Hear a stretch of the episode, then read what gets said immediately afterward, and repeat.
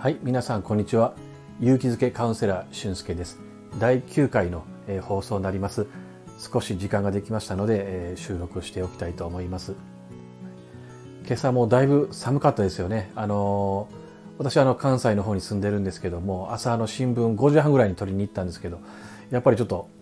短パンと T シャツではあの寒かったですね。ちょっとあの風邪ひかんようにまたもう今晩からは服装を変えたいと思いますけど皆さんもね風邪などひかれないように注意してほしいと思います。はい、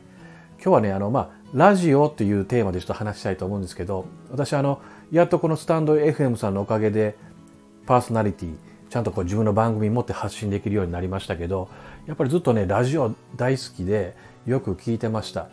で特に私が小学校もう6年生ぐらいから中学生高校生にかけてっていうのは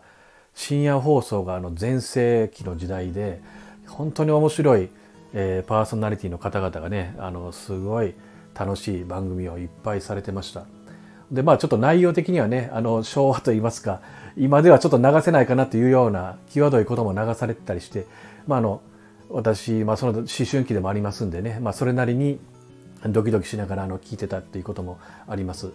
でその中で一つね思い出があるのがあの音楽番組で、まあ、あの電力とかね電話リクエストですね略して電力っていう番組結構あったと思うんですけど私が当時小学校多分6年生ぐらいだったと思うんですけど聞いてた番組でずっとあの部屋でラジオを流してたらあの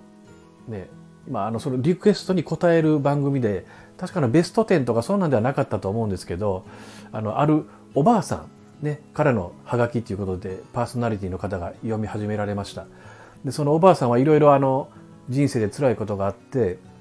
まあある日ねついにもうこれで最後にしようと思って思い詰めてあの駅のホームに立たれてたそうです。ね、でまあいよいよっていう時になって、まあ、あのどこかのスピーカーから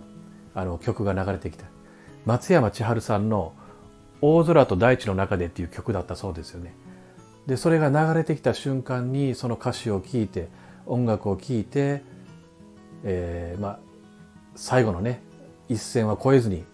踏みとどまって今がありますというそういうお便りでした。でそのまあパーソナリティの方がお便りを読んで、ね、それでは、えー、今週のリクエストですということでねあの曲を紹介をされてましたけど、まあ、その後に非常にね皆さんもご存知のあの、えー、曲が流れて、えー、非常に私も感動したのを覚えてます。でその時に私子供ながらやっぱりあの言葉の大切さとかまあ、音楽の凄さ、ね、いうこと人の命救うんだなということをやっぱり思ったんですよね。でそれがあの今でもあの記憶にずっと残ってやっぱ言葉大事にしないといけないなというふうに思っています。ですのでまあこの番組もねせっかくこうやって発信できるような準備が整ったのでできるだけあの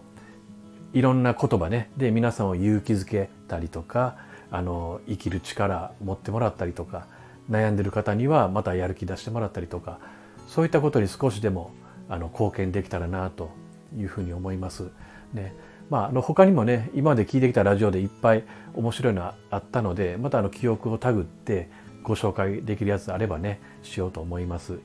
はい今日はねそういうことで一つあの私の思い出話として、えー、ラジオ番組の話をしました。はい。それではあの第9回終わっておきます。またよろしくお願いします。俊介でした。